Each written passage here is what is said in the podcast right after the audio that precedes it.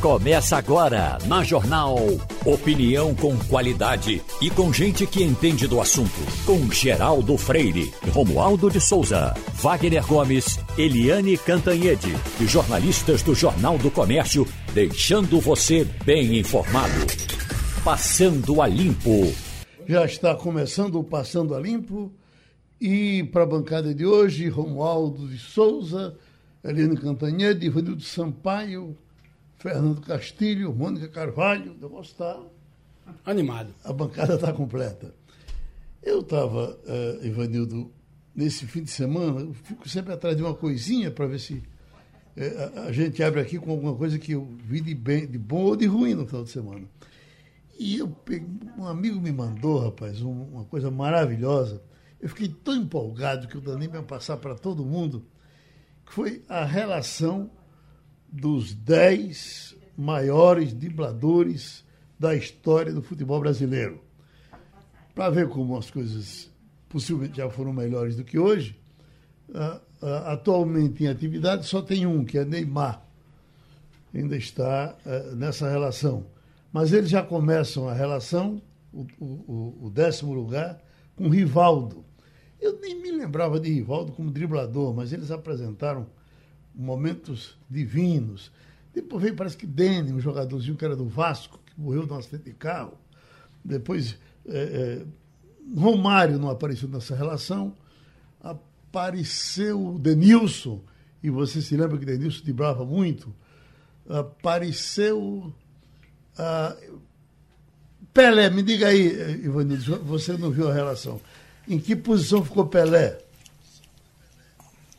Bom dia, Geraldo. Bom dia, ouvinte. Bom dia, bancada. Geraldo Pelé, não sei se ele driblava muito, não. Eu sei que ele fazia gol e fazia o impossível.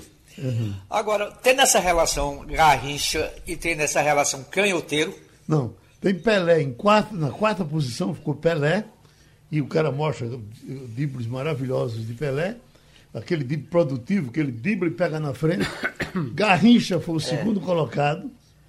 E o primeiro colocado foi Ronaldinho, cara de cachorro, que era maravilhoso de Blano. E é coisa recente, coisa que todos nós temos na memória, como ele driblava e era um drible produtivo, talvez até mais produtivo do que o de Garrincha, porque a gente, a gente ficava brincando. E Ronaldinho uh, corria para frente, foi. Eu vou mandar para você esse filmezinho. Você vai gostar. Ô, e... ô Geraldo. Oi eu não, eu não vi Canhoteiro jogar. Quem uhum. me disse que Canhoteiro foi um dos maiores dribladores da história do futebol pernambuco foi João Saldanha, numa entrevista que eu fiz com ele. Futebol brasileiro, né? Canhoteiro foi campeão. Futebol brasileiro. Campeão pelo São Paulo em 1957. Uhum. É, um ataque que tinha Gindo, Zizinho e Canhoteiro. Então, eu não vi jogar. Em né? 57 uhum. eu era menino, morava em São José do Egito. Mas, mas é, Saldanha dizia isso, que, que Canhoteiro foi um dos jogadores mais completos do futebol brasileiro e até aquela época provavelmente o maior driblador depois de Garrincha. Agora você viu e eu vi, é, e Castilho viu, é, Nado. Nado do Náutico era um Nado belo um driblador, driblador. Na é verdade, depois foi para o Vasco, é continuou sendo um bom driblador. Acho que eu tenho a impressão que pelo futebol de Pernambuco, Nado deve ter sido o melhor driblador que nós tivemos, não é isso? Provavelmente sim. Era muito, muito, muito parecido até com Garrincha. Vamos dizer que dá para dizer que ele parecia até com Garrincha no tempo do verdadeiro ponta-direita. Você, você, eu nunca lhe falei nada sobre futebol, eh, Romualdo. Você se liga nisso, não? Geraldo, me ligar eu me ligo. A ponto de dizer que, na minha avaliação, o maior driblador que eu vi jogar era Luciano, um rapaz bonitão, um bigode formoso, lá de Pesqueira, que jogou no Santa Cruz. Mas é, do que eu vi por imagens, Mané Garrincha, ah, não interessa se fazia gol, se driblava ou se passava adiante, não. Mané Garrincha é de longe muito melhor do que tudo que Ronaldinho Gaúcho fez dentro e fora de campo. Então tá certo. Deixa eu ir aqui para o professor Lucivano Jatobá, porque é o nosso geógrafo, cientista, porque o pessoal achou estranho tanta chuva assim, por exemplo, em Bezerros, ainda estamos recebendo as fotografias em Trindade, uh, em Petrolina, inclusive, choveu muito. Essa, essa chuva estava na agenda, doutor? Ou elas estão chegando assim de bonificação? É, bom dia, Geraldo. Bom dia. bom dia a todos os seus ouvintes. Bom dia aos debatedores. É, veja bem, eu quero até agradecer pelo seu convite em falar sobre esse tema, porque foi muito interessante o que aconteceu nesses últimos dias. Né? Começou praticamente no dia 4, 4 de novembro, e até hoje ainda nós temos uma situação já em dissipação, mas presente. Veja bem, o que aconteceu foi algo que mostra a beleza da natureza, principalmente na questão da conexão dos fatos geográficos do ar atmosférico. Por exemplo, Geraldo, é, lá no Oceano Pacífico, nós estamos agora com um fenômeno, um fenômeno que é muito bom para o Nordeste, indiretamente, que é Laninha. Ou seja, o Oceano Pacífico Equatorial está mais frio. Quando isso acontece, então, o Nordeste, sobretudo o semiárido, o agreste, o sertão, é, ficam mais chuvosos. E isso está sendo denunciado nesse foi um primeiro fato. Um segundo fato foi que, também relacionado indiretamente com Laninha, foi que é, houve um fluxo de ar úmido vindo da região norte e até do Atlântico Norte.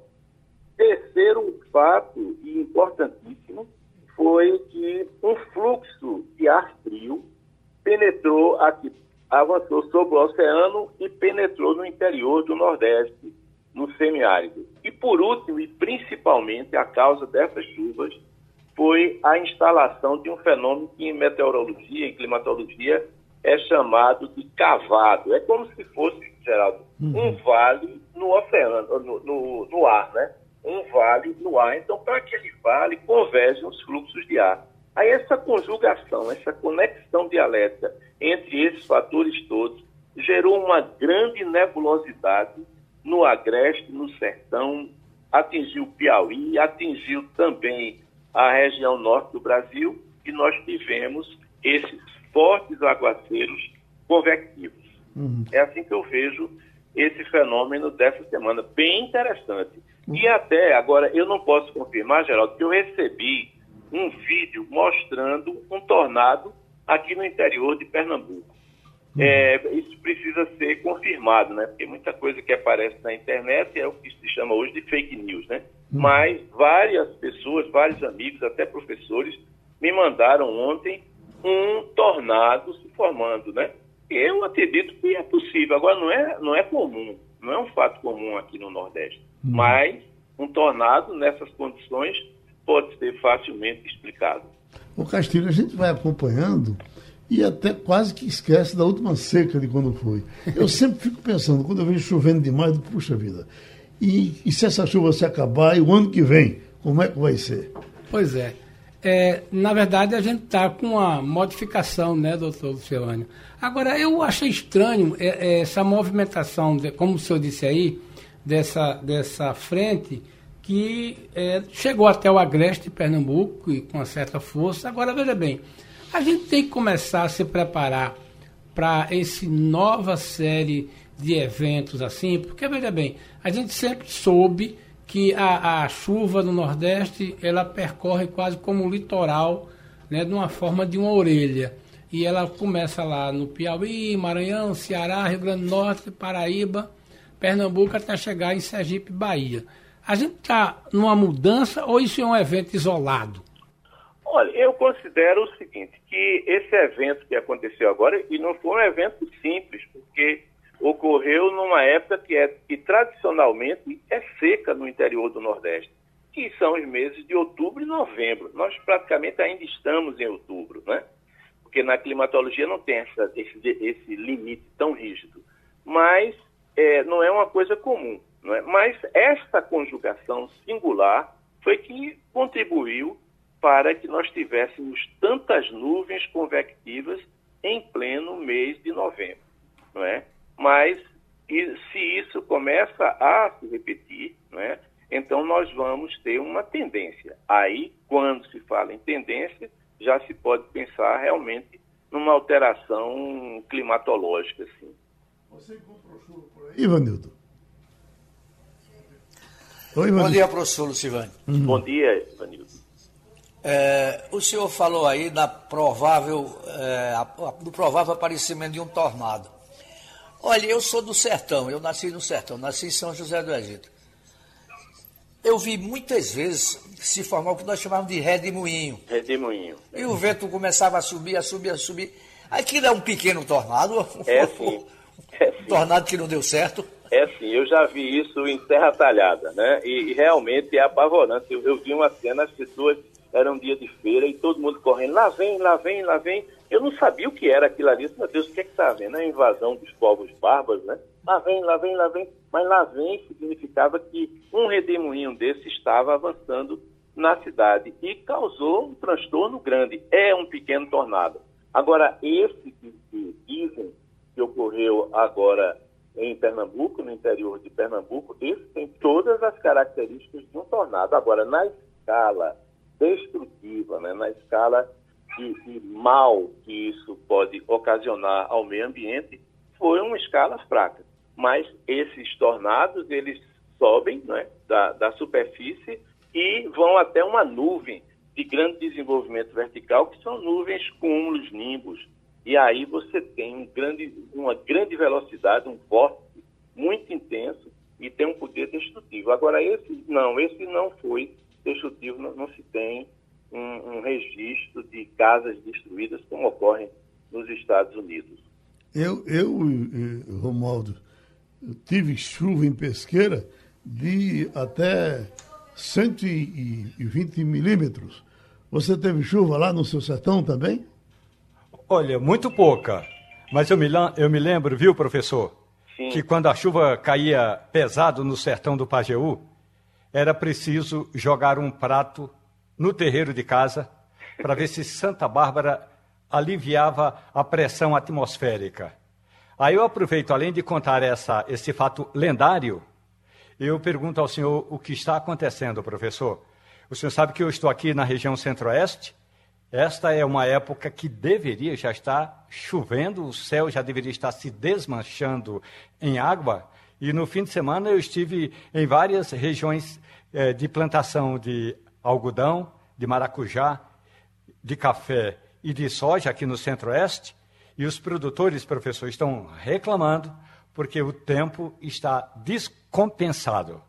Mas vai chover, não é? Aí, com certeza, no próximo mês, dezembro, janeiro, vamos ter talvez chuvas muito fortes no Brasil Central. As condições teóricas, estatísticas até, concorrem para isso, né, de aguaceiros pesados. Agora, às vezes há um atraso né, de semanas no período chuvoso, e que o produtor, obviamente, fica preocupado. Tanto a ausência como o excesso. Por exemplo, um, uma chuva como essa agora no sertão do São Francisco, no, no, na região de Petrolina e Juazeiro, não é tão benéfica como poderíamos pensar, porque as uvas, a produção de uvas, ela, essa produção pode ser perdida, boa parte dela. Eu não sou agrônomo, não, não me atrevo a explicar do ponto de vista agronômico. Agora, sabe que com chuvas mais intensas, então nós vamos ter uma diminuição da produtividade das uvas. Eu então, tava, é semana passada eu estava vendo algumas imagens do, do Amazonas, Manaus, e, e, e, o pessoal com muita preocupação com falta de chuva. Isso também é, é, é, é coisa do tempo? Daqui a pouco o pau começa a comer por lá? Começa, Eu... e uhum. com certeza. Né? Uhum. Nós, se tivéssemos no El Ninho, num, fenômeno contrário ao que está ocorrendo agora, eu diria, realmente a periferia leste da Amazônia vai ficar seca. Mas nós estamos numa situação incerta, num forte evento laninha. Então, do verão, né, que é dezembro, janeiro e fevereiro, certamente vamos ter muita chuva na região norte do Brasil. Uhum. Agora é um momento transicional, um momento de transição. E o senhor já correu o risco de dizer que o primeiro ano de governo de Raquel vai ser um ano de muita chuva em Pernambuco? Sim, sim. Já? Com certeza, nós vamos ter muito. Já começamos, né? Uhum. E vamos esperar não é, a, a zona de convergência intertropical que desce no mês de março, abril e maio, que vai trazer muita chuva para o sertão. Isso é o que a gente espera né, do ponto de vista meteorológico e climatológico. Pronto, professor, volto para sua aula e a gente agradece mais uma participação do professor Lucivano Jatobá no Passando a Limpo. Passando por aqui, o jurista José Paulo Cavalcante Filho. Doutor José Paulo, nós tivemos eh, nesse fim de semana eh, o, o, o paciente professor Marcos Sintra entrando na internet e dizendo coisas possivelmente não verdadeiras com relação às urnas eletrônicas, e de imediato Alexandre Moraes foi lá e cortou o fio da internet dele. Eu lhe pergunto, o que é que está lhe cansando mais a essa altura da vida? É esse poder de Alexandre Moraes segurando todo mundo ou essa discussão de urna eletrônica que parece que nunca mais vai terminar? Bom dia, Geraldo. Bom dia. Da última vez que falamos, eu estava em Lisboa. Eu estou em Lisboa agora. Ah, é? Os, o, dá para ouvir aí bem? Muito melhor do que quando está aqui. Ô, Geraldo, o que me cansa nessa história é a, a censura, Geraldo. Só, só um minuto, um minuto só para você ver. Em 1990, criou-se essas urnas eletrônicas no mundo chamadas DRE, Direct Recording Electronic. Ah, o Brasil só chegou em 96, foi dos últimos países. Hoje, todos os países do mundo, menos Butão e Bangladesh e Brasil, dos 51 estados americanos, cinco ainda não têm. Da última vez que eu vi isso, eles estavam estudando como fazer 100% dos países do mundo têm urnas auditáveis.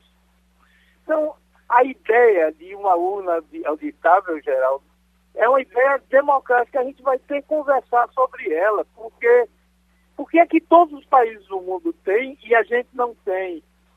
E é natural, eu considero natural, que algumas pessoas desconfiem do resultado, porque não tem como comprovar. Se ela fosse auditável, você tinha um sistema se a gente tivesse em qualquer outro lugar do mundo, a gente tinha como conferir. Aqui não tem. Tô, não estou duvidando da lisura da eleição. Não estou duvidando. Estou discutindo a questão teórica só. E aí e eu acho natural que mesmo professores tranquilos, como o Marcos Sintra, tenham alguma dúvida. Eu acho é natural. Isso é o direito de opinião. Aí nós vamos para o TSE. Eu li com atenção, Geraldo, a lei criou o TSE.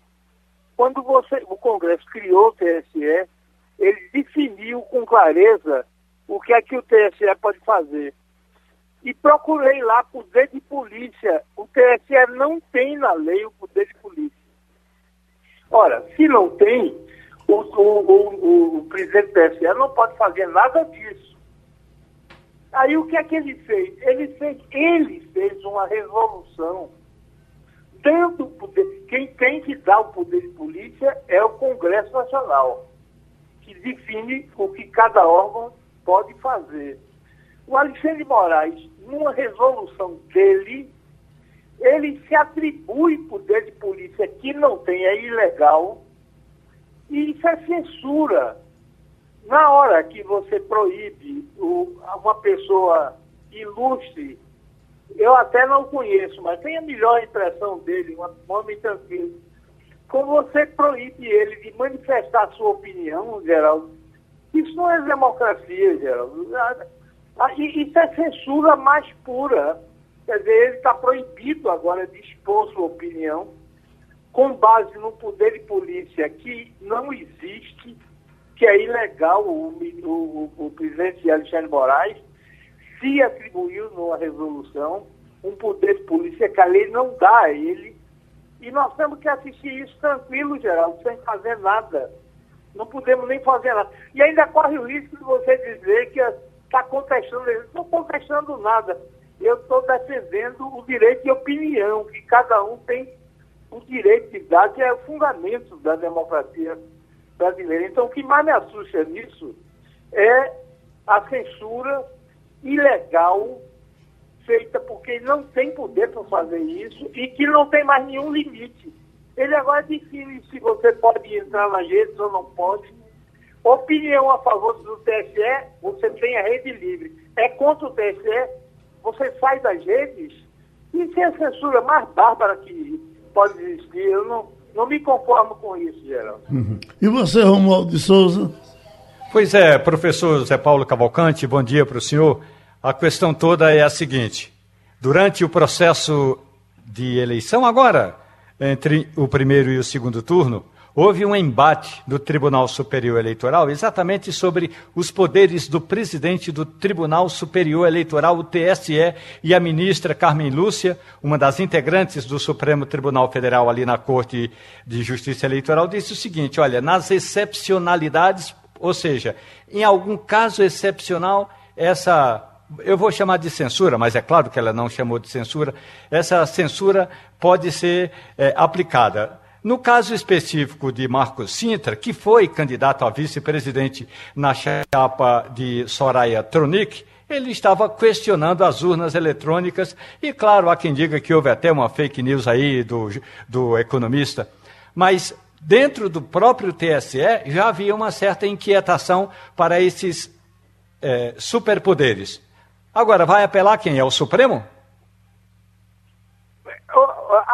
é uma boa observação, Romualdo.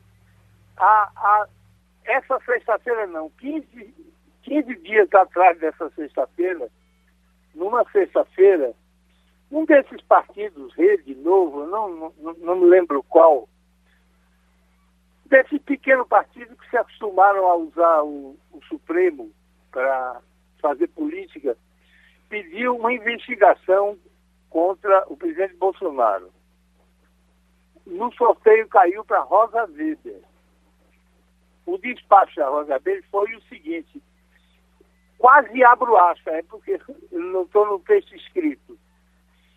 O pedido é de investigação, mas com base na Constituição, artigo 129, só quem tem poder para investigar, o Supremo não tem poder para investigar. Quem tem esse poder, artigo 129, é o Ministério Público.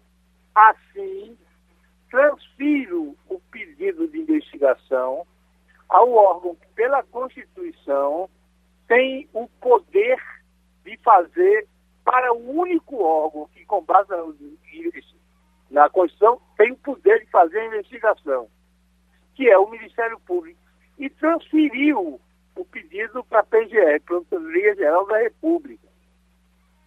O problema é que, sentado ao lado direito dela, está Alexandre Moraes, que, numa decisão monocrática, abriu uma investigação e ele está fazendo, ele está fazendo uma investigação. Quer dizer, a presidente diz que, pela Constituição, o Supremo não tem poder de fazer investigação, e silencia com relação ao colega que está à direita dela, corporativismo mais deslavado, que está fazendo a investigação, que ela diz que é ilegal.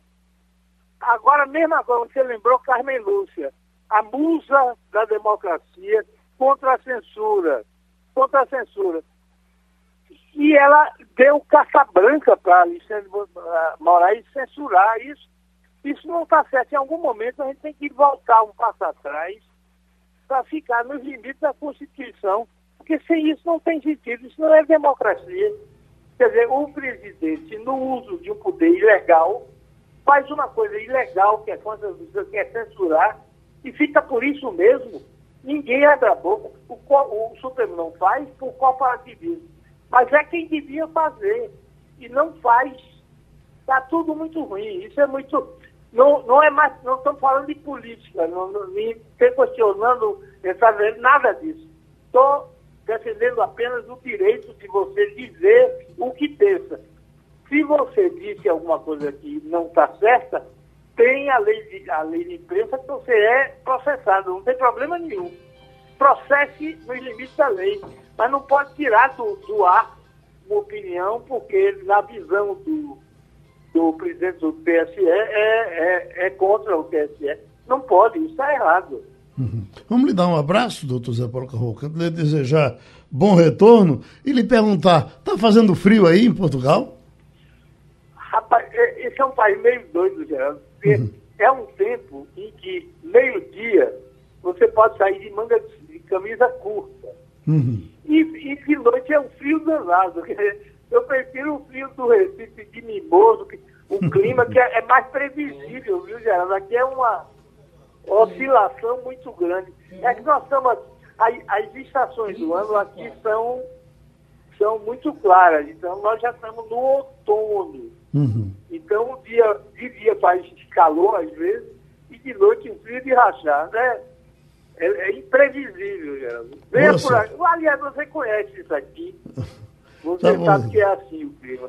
Um abraço para o doutor Zé Paulo Cavalcante Filho, que outra vez passou aqui pelo Passando a Limpo. Fernando Castilho, você, o homem da economia, parece que os atropelos nessa transição vão acontecer mais entre o eleito e, e o derrotado por conta de palanque que ainda está armado por aí. Mas com relação ao mundo econômico, parece que as coisas vão, vão andar tranquilamente, né? Ou não? Olha, Geraldo, o que acontece é o seguinte, né? Quando se elege um presidente, as esperanças se renovam. Isso acontece no mercado financeiro. É preciso entender que os bancos, alguns agentes econômicos até ficaram muito preocupados com a perspectiva de Lula, porque a, a Lula sinalizou claramente que precisa voltar a fazer investimento público. Mas tem uma coisa, Geraldo, que me parece que está tentando, conseguindo uma convergência, é o seguinte. A gente não pode esquecer que tanto Lula como Bolsonaro prometeram muitas coisas que não cabem no orçamento. Uhum. Veja bem, Bolsonaro estava falando em salário mínimo de R$ 1.500, estava falando numa série de, de, de, outros investimentos. Agora chegou a conta de pagar.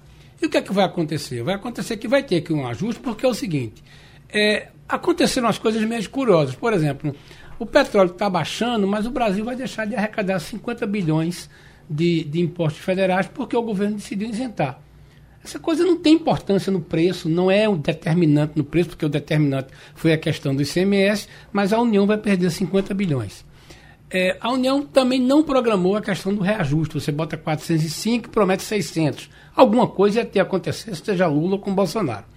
É, tem uma questão aí que Lula colocou, que eu acho coisa que é importante, que foi uma bobagem que o Ministério da Cidadania fez, eu já escrevi sobre isso, que é o seguinte: o, o, Ministério da Cidadania dividia, escalonava uma uhum. pessoa com um filho, dois filhos, três filhos. Aí chegou uma ideia brilhante do ministro João Roma e disse: não, vamos dar 600 para todo mundo. Ou seja, quem ganhava 150 reais até maio, junho, passou a ganhar 600. A dona de casa que ganhava 450 passou a ganhar 600. Veja que injusto. Se ela tiver quatro filhos, como é que fica essa situação? Aí a promessa de Lula é o seguinte: vamos tentar corrigir isso aí. Mantém 600 e para cada filho você dá 150 reais. É, teoricamente, você podia ter uma mãe que receber 1.050. Do ponto de vista social, nada mais justo. Eu acho até, inclusive, uma certa, uma certa incoerência dos economistas dizer que nós precisamos manter o teto de gasto. Eu sou a favor da ideia do teto de gasto, acho que é coisa, uma conquista muito importante. Agora, veja bem, nós estamos falando de gente que está com fome. Uhum. E eu acho que aí, aí essa coisa é tão forte que no Congresso está todo mundo convergindo para uma ideia. Então a gente vai ter que estourar isso mesmo, vai ter que arranjar um jeito de pagar. Não é por nada, não, é porque não tem dinheiro. E a gente está falando de dinheiro para quem é pobre. E esse é um debate que, por exemplo, quando você pesquisa no, nos sites, nos grupos bolsonaristas, é como que os 600 reais tivesse resolvido a vida de 40 milhões de pessoas, que a gente não tivesse gente passando fome. Eu acho que talvez a gente vai ter que conviver com isso. Eu, certamente Lula não vai ter muita dificuldade de negociar isso, Geraldo porque todo mundo está querendo ajudar. Então, o governo novo é aquela história. Todo mundo está querendo ajudar, está querendo fazer isso. O que a gente vai ter, e a gente vai ter a oportunidade de conversar com a Eliane, é como é que vai ser essa negociação com o Congresso. Como é que vai ser isso? Lembrando que tem deputado seguinte, ai governo, eu sou a favor. Uhum. Então, acho que vai haver essa negociação. Agora, do ponto de vista da economia, eu não estou com esse número onde, mas vou dar um dado só para encerrar. Quando Michel Temer assumiu na quinzena que ele assumiu, os juros futuros do Brasil caíram 50%. Uhum. Por quê? Porque com a perspectiva de Dilma, os, os juros tinham subido. Eu não sei ainda, mas com certeza os juros futuros no Brasil devem baixar essa semana, que aquele juro vai pagar daqui a 5, 6 anos. Porque é essa boa vontade. E, e, outra coisa, é a questão da imagem né, do Brasil internacionalmente. A gente vê que claramente há uma boa vontade no noticiário. Você vê que o noticiário mudou. Sim. O noticiário mudou a favor do Brasil. Então uhum. os caras estão esperando, é aquela história. Chega um momento, e meu pai dizia uma coisa que eu sempre comento com meus filhos: só fale quando alguém quiser lhe ouvir. Parece claro que o mundo quer ouvir Lula, inclusive o que ele disser de bobagem, o que, é que ele não disser, mas vai ser esse sentimento. Eu acho que o mercado financeiro vai por essa linha também. Hum. Romualdo, você em Brasília, esse clima permanente de conflito que viveu por tanto tempo, se não tivesse, eh, era preciso aparecer um no, na, na boca da noite. Essas coisas estão mais tranquilas para você aí? Eu diria que elas estão arrefecidas, Geraldo. O presidente da República não tem dado as caras, não tem trabalhado, não tem se encontrado com os correligionários políticos ou aqueles aliados ali no cercadinho. Então, como ele fala menos, menos conflitos aparecem. Agora, se os conflitos entre o vencedor e o derrotado eh, estão, por enquanto, adormecidos, dentro do grupo do vencedor tem muita coisa pegando. Por exemplo, Renan Calheiros um senador do MDB que não queria nem o nome de Simone Tebet disputando a eleição, justamente para que o partido apoiasse Lula já no primeiro turno, pois Renan Calheiros não quer nem ouvir falar nessa possível aliança do PT com o atual presidente da Câmara dos Deputados, Arthur Lira. O PT aceita, pode negociar com Arthur Lira para que ele continue comandando a Câmara pelos próximos anos, 2003, 2023 e 2024. Renan Calheiros acha que é um absurdo, até porque Renan Calheiros briga todo dia com Arthur Lira lá em Alagoas. A outra questão é dentro do próprio PT.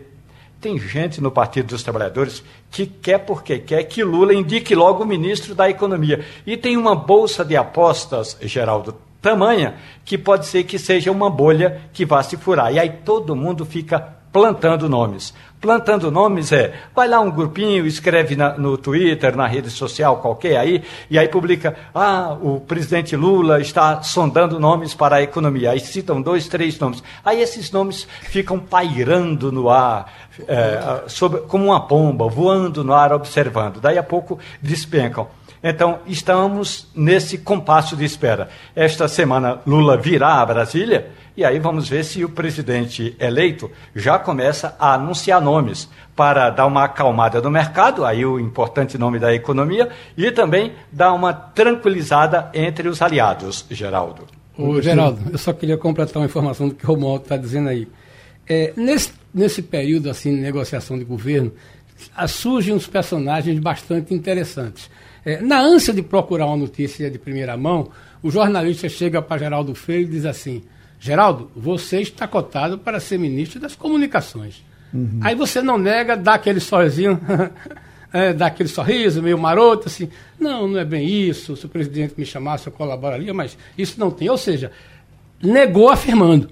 E aí o jornalista entende, começa a escrever, dizendo que é, o, o Geraldo Freire está cotado para isso. Para o cara é muito bom. Uhum. Né? Então, é esse tipo de personagem que a gente vai ver muito. Por exemplo, a gente viu uma história essa semana muito engraçada, do senador João Prates dizendo que sendo cotado para a bicha da Petrobras. Pode até ser, mas quando o repórter vai perguntar a ele, ele deu aquele sorriso maroto, dizendo, não, não é isso, minha função é no Congresso. E o cara escreveu que ele estava cotado. Então, eu acho que a gente vai se divertir muito, né? E, e é bom que o nosso ouvinte entenda isso. Vai haver uma bolsa de apostas muito engraçada, porque vão surgir nomes das mais valiosas possíveis, e, e a gente vai ver que, no final das contas, na minha cabeça, acho o seguinte: o presidente já escolheu essas coisas, não vai dizer para ninguém, vai botar na moda, vai, vai. Não, ele vai escolher a partir de um nome e costurar para que aquele cara seja aprovado e que ninguém reclame. Eu acho que a gente vai ter muito isso. E não vai ter aquela história de um pacote de nomes, não. Agora, tem alguns nomes que eu acho que não poderão faltar, né? Você acha dizer que Marina Silva é, não terá um lugar de destaque, Simone Tebet não terá um destaque, esses nomes são pulo 10 aí, talvez até mesmo o Henrique Meirelles, né? São nomes que estão aí na cotação, mas, por enquanto, meu amigo, vai ter muita gente dando aquele sorriso de negar afirmando. Já estamos com Helene Cantanhede, a gente fechou o último bloco, Helene, falando em possíveis ministros, aí eu ouvi ultimamente um nome que poderia ser surpresa, porque não vem aí do círculo político, vem de fora, de Margarete Dalcomo para o Ministério da Saúde. E, e ouvi falar disso com uma certa segurança. Você acha que vai ser assim? Ou nem isso aí se pode falar agora? Oi, bom dia, Geraldo, colegas, ouvintes. Olha, eu confesso que eu não tinha ouvido falar no nome da doutora Margarete, mas acho um grande nome.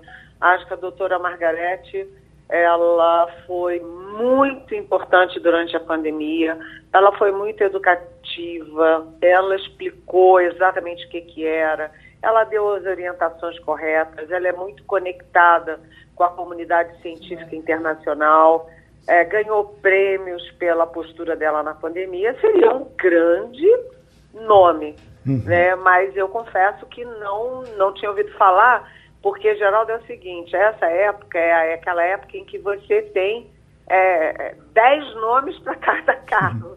Então você tem muitos nomes, mas nenhuma certeza. Uhum. É, a gente está ouvindo falar do Alexandre Padilha, por exemplo, que é um belo quadro uh, do PT, ele foi ministro da Saúde no governo da Dilma, a gente ouve falar dele para é, o Ministério da Economia, mas o Ministério da Economia, a gente sabe que o Lula está buscando os pais do real, né, o André Lara Rezende, peça vida para a equipe de transição, então tá tudo ainda, tudo pode acontecer.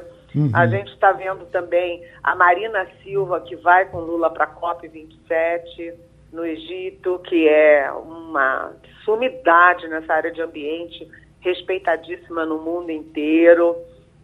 A gente tem é, os embaixadores e os civis que estão sendo cotados para o Itamaraty.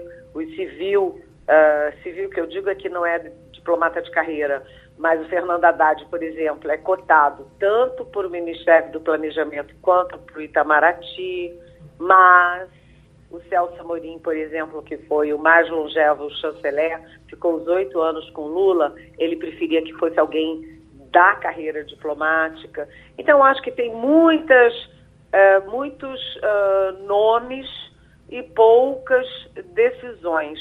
E lembrando que o Lula não vai querer desfalcar a base dele uh, na, no Congresso, principalmente no Senado, porque o Senado tem muito bolsonarista, né, o Mourão, a Damari Silva, uh, aquela coisa toda, e ele não vai querer tirar gente dele do Senado para botar em ministério. Então tem muitas, é um tabuleiro ali com peças muito é, é, uma mexida de peça muito complexa. E já foi dito que Lula teria dito que não espere que ele faça também um ministério requentado, né? pegar o que teve no passado e jogar agora. Mas vamos ver. Ivanildo Sampaio. Bom dia, Eliane. É, a gente sabe que dos últimos quatro anos nós não tivemos uma política externa que pudesse chamar de nossa. É, com essa posse de Lula, essa eleição do presidente Lula, é, certamente vai ter uma mexida profunda é, no Itamaraty. No entanto, a gente que manifesta preocupação com a repetição do que foi feito nos governos anteriores do presidente Lula. Isto é, muito negócio com a África, com países da África, com os países do terceiro mundo, muita parceria com, com os eh, países, de, os presidentes são de esquerda. Isso vai se repetir, Eliane? É, é, é um quadro que se, que se, vislumbra ou isso não tem nenhum sentido? Ou é, ou é metade disso, metade do, do outro? Como é que a gente, que, é que a gente pode esperar de política externa do novo presidente? Bom dia, Ivanildo. Essa é uma boa pergunta, porque realmente o Bolsonaro destruiu a imagem do Brasil no exterior. Isso é inegável. Né? Dez entre dez pessoas de bom senso sabem disso. Mas a política externa do Lula, que para hoje foi considerada a, a melhor política externa da história, para outros, ela é muito criticada porque o Lula fez, o Lula e o Celso Amorim fizeram uma política externa sul-sul, ou seja, um pouco é, de má vontade com Washington, com os Estados Unidos e voltada para os países do sul. E aí por isso é que eles investiram muito é, nos BRICS, né? Porque os BRICS, Brasil, Rússia, Índia, China e depois África do Sul, é, são uma forma de você contrabalançar a hegemonia dos Estados Unidos no mundo e você ter focos diferentes de poder mundial. É, isso é importante agora. Neste momento, o, o foco é exatamente mexer nos quadros do Itamaraty. Porque a gente, por exemplo, Nestor Foster, que é o embaixador de carreira, que é o embaixador em Washington, ele é olavista, ele é da turma do Olavo de Carvalho. Ele tem simpatias ali monarquistas, é uma figura muito polêmica. Então, é, é chance dele ficar não é nem zero, é menos 10. Então, um posto-chave da política externa, Washington, pode ser considerado virtualmente vazio. Né? Outros postos na Europa, aqui na América Latina, isso tudo vai ser muito mexido e o Carlos França, que é o atual chanceler do Bolsonaro, já ligou para o Celso Amorim, né? E eles estão conversando para não ter uma caça às bruxas. Hoje já tem uma entrevista do Celso Amorim para o Estadão dizendo que não vai ter uma, uma política persecutória, ou seja, eles não querem caças às bruxas, mas tem 15 nomes para embaixadas no exterior, embaixadas, postos, né, consulados, etc., que estão parados no Senado exatamente esperando a definição do presidente da República para poderem ser aprovados. Então, acho que vai ter uma mudança grande de cadeiras, uma dança de grande de cadeiras no Itamaraty e aqueles também é, candidatos é, indicados pelo Bolsonaro para é, tribunais superiores e que estão esperando a aprovação do Senado, também aquilo vai ter ali um pente fino, porque o Lula não vai, obviamente, nomear bolsonarista raiz para postos chaves, é, nem no judiciário, nem no exterior. Oi, Fernando Castilho. Eliane, bom dia. Eu estava observando nesse final de semana, né, essa movimentação, especialmente na porta de alguns quartéis, né, com as coisas de volta da ditadura, é, intervenção federal. E do outro lado, você vê Lula articulando com todo mundo. É, eu queria fazer, como é o cenário que você traz, porque veja bem, esse mesmo grupo que está aí protestando, que nega o resultado da eleição, ele não está muito ligado no Congresso, ele nunca tem identidade. Na verdade, a gente não sabe nem quem é que lidera isso, mas é, você acha que esse tipo de comportamento é, vai fazer com que parlamentares possam tentar capturar isso aí e não, é, obviamente, defendendo o ato democrático, mas se consolidar perante esses grupos. Qual é a avaliação que você faz da consequência desses movimentos dentro do Congresso? Ou vai ser simplesmente zero? Olha, na verdade, quando a gente olha uh, esse, essa, você teve dois movimentos é, bem graves de oposição ao resultado das urnas e, portanto, antidemocráticos, porque o urna é democrática, né? a vontade do eleitor é democrática. Você teve o movimento dos caminhoneiros é, bloqueando as estradas no país inteiro. Aqui no meu bairro, em Brasília, faltou gasolina. Né? E faltou gasolina, começou a apodrecer fruta, verdura, legume, até flores. Estava é, faltando insumo para fazer vacina no Butantan, etc. Isso foi um dos movimentos. Isso é criminoso e eles estão agora sendo alvos de processo. O outro é, são essas, essas minorias, é, minorias histéricas, minorias é, extremistas, que vão para a porta de quartel em 2022 para pedir volta da ditadura militar. Faz-me um favor, né? Isso é, tem um dado de ridículo. Só não é só ridículo e patético porque é grave né, pedir volta da ditadura militar. E as pessoas levam filhos, sabe, deseducando as crianças, educando as crianças no ambiente golpista, é, de, de, sabe, de antidemocrático, e eles usam coisas absurdas, porque você vê, né, tem um tal de um maluco lá no, maluco não, vigarista lá no, na Argentina, dizendo que teve fraude, não sei o quê, eles se apegam a fake news mais grosseira, mais tosca, mais ignorante, para ir para a porta de quartel pedir, uh, pedir ditadura militar. Isso não tem efeito no Congresso, e o que a gente vê no Congresso é que ninguém está dando bola para essa gente. Estão todos negociando lá no Senado. a negociação é mais fácil, porque o Rodrigo Pacheco tem boa chance de ser reeleito para a presidência. Né? Você tem aquele núcleo duro do bolsonarismo, o Hamilton Mourão, a Damares Alves, etc. Mas é, a grande maioria ali é da negociação. Então você tem uma base do Lula, você tem os partidos do centro, que são é, o MDB, o PSDB, o União Brasil, o PSD, que já estão negociando abertamente com o Lula, e nos partidos de direita, que são os partidos da base do Bolsonaro, o PL, que é o partido dele, republicanos e PP, tem gente ali dentro que tem boa vontade com Lula, que sabe negociar. Daniela é, Ribeiro, por exemplo, é uma senadora que é, conversa com, com centro-esquerda. É, por exemplo, Eduardo Gomes, que também conversa. Então, você tem parlamentares. O Senado é mais tranquilo, a Câmara é mais complexa, porque o, o Arthur Lira é é, bolsonarista de quatro costados, do PL, líder do Centrão, e ele quer reeleição para a presidência do, da Câmara em fevereiro. E aí tem um problema, é que o MDB também quer, é, o União Brasil também quer, então lá é mais complicado e é muito mais gente, né? 513 deputados. Mas mesmo assim, as negociações continuam o Lula já vai formando maioria, ele é bom nisso. E quem está na rua, que fique na rua, pegando chuva, sereno, calor e frio, né? Problema deles. Uhum.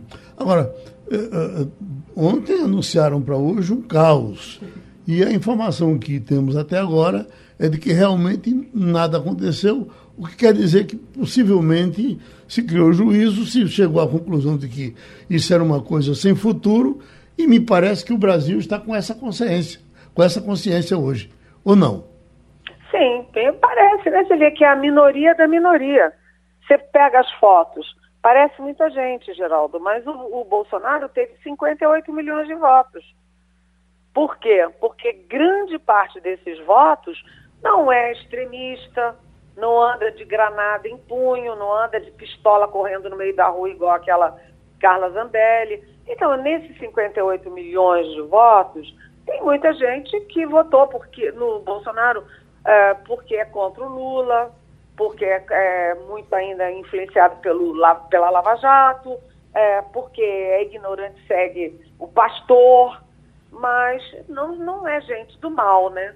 Então uhum. isso é minoria da minoria, vai passando, é o que a sensação aqui em Brasília é a seguinte, ah, isso vai passar. Agora, o Bolsonaro está muito quieto, a última vez que ele apareceu, apareceu de camiseta, em manga de camisa, e ele está quieto, possivelmente avaliando os cenários. O que fazer, não com os extremistas que estão na rua, mas com 50 milhões, 58 milhões de votos que ele teve, que é um capital extraordinário. O país está dividido ao meio. Uhum. Né? Vamos ver o que, que o Bolsonaro vai articular e com que forças políticas.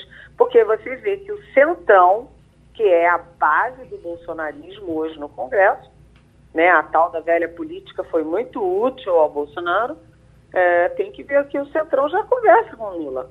E o, o Centrão é uma articulação de poder, não é ideológica centro, esquerda, direita. É ideológica. Então, uh, ou o Bolsonaro assume uma postura de líder uh, para moderar, para equilibrar, ou vamos ver que isso evolui, né? Eu, eu dizer que já tem gente se encostando no governador eleito Tarcísio de São Paulo para que ele seja candidato já na, na próxima eleição. Isso é um negócio, é, é, essa loucura de eleição, termina uma, já começa outra. Isso atrapalhou tremendamente o governo de Bolsonaro, porque ele foi candidato. No momento que se elegeu, ele já era candidato à reeleição. Deus queira que o nosso governador de São Paulo seja mais cauteloso, ou não, Eliane? O Tarcísio Gomes de Freitas é um bom quadro. Ele é filho de empregada doméstica, uh, filho de um, um, trabalhador simples, É, e ele passou em primeiro lugar no Instituto Militar de Engenharia. Ele tem a maior alta de engenharia civil do IME. É, ele tem cursos no exterior.